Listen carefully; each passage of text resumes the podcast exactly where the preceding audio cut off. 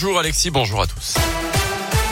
Et à la une aujourd'hui, une dose de rappel obligatoire pour tous les adultes cinq mois après leur dernière injection. Principale annonce d'Olivier Véran hier à la mi-journée concernant la cinquième vague de l'épidémie. Euh, conséquence, cette annonce a provoqué évidemment une ruée sur les rendez-vous. Le site euh, Doctolib a par exemple été saturé une bonne partie de la journée. Euh, parmi les annonces hier, ce changement également dans les écoles primaires. Les classes ne seront plus systématiquement fermées dès qu'un élève est testé positif au Covid. Après un cas déclaré, les les autres élèves seront également testés. Ceux qui sont négatifs pourront directement revenir en classe. Dans la région, le Rhône fait partie des dix départements pilotes qui ont testé ce dispositif depuis un mois. Selon l'inspection d'académie, ce sont ainsi 18 fermetures de classes qui ont pu être évitées. Mais sur le terrain, les choses semblent moins évidentes à en croire Benjamin Grandener, co-secrétaire départemental SNUIPP FSU, qui aurait préféré qu'on annonce plus de moyens humains. On l'écoute. Alors les remontées qu'on a, c'est que le système actuellement, il n'atteint plus ses objectifs. À peu près 200 classes sont quand même fermées avec euh, des raisons multiples et variées, essentiellement parce que les labos sont débordés, donc ils n'arrivent plus à se déplacer dans des délais euh, courts euh, dans les écoles. Donc résultat, on est passé rapidement de quelques dizaines de classes fermées à 200 et ça monte de jour en jour. Évidemment, il y a des dizaines et des dizaines d'autres classes fermées, euh, faute de remplaçants pour des maladies traditionnelles, euh, etc., etc. Dans mon école, par exemple, trois classes fermées pour des raisons traditionnelles non liées au Covid. Et cela, euh, le ministre ne s'en occupe pas c'est les mêmes conséquences. C'est des enfants privés d'école.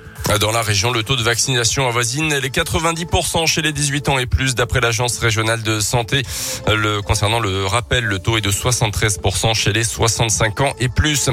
Dans l'actu également, en Auvergne, trois individus de 13, 15 et 18 ans interpellés mercredi soir à Clermont après avoir volé et agressé, euh, volé le portable et la carte bancaire d'une habitante sous la menace d'une arme. D'après la montagne, les faits se sont produits vers 19h rue du Puy-Martel. L'un d'eux a été mis hors de cause. Deux ados était toujours placé en garde à vue hier. L'incendie d'un hangar agricole de 500 mètres carrés hier après ma Saint-Gervais d'Auvergne. Des engins et du fourrage ont été détruits. Les flammes ont touché une partie de l'habitation de l'agriculteur qui était absent au moment des faits. Aucun blessé n'est à déplorer, mais une enquête a été ouverte pour déterminer l'origine du sinistre. Dans le reste de l'actu, après la mort d'au moins 27 migrants dans la Manche, hier, le Premier ministre britannique demande à la France de reprendre toutes les personnes qui arrivent en Angleterre depuis les côtes françaises.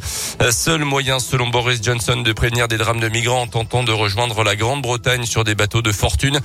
Par ailleurs, autre sujet de tension entre les deux pays, la pêche. Les professionnels français lancent aujourd'hui une opération de blocage de trois ports français et des accès aux tunnels sous la Manche pour exiger le règlement des litiges de pêche post-Brexit avec le Royaume-Uni. En foot, victoire 3 de Lyon hier sur la pelouse de Brandby au Danemark en Ligue Europa. Lyon qui était déjà qualifié pour les huitièmes, qualifie également de Monaco. Marseille est éliminé après sa défaite à Galatasaray. Et puis en cyclisme, une nouvelle distinction pour Julien Alaphilippe, notre Auvergnat double champion du monde, a remporté euh, pour la troisième fois d'affilée le vélo d'or français du magazine Vélo Magazine qui récompense le meilleur cycliste français de l'année.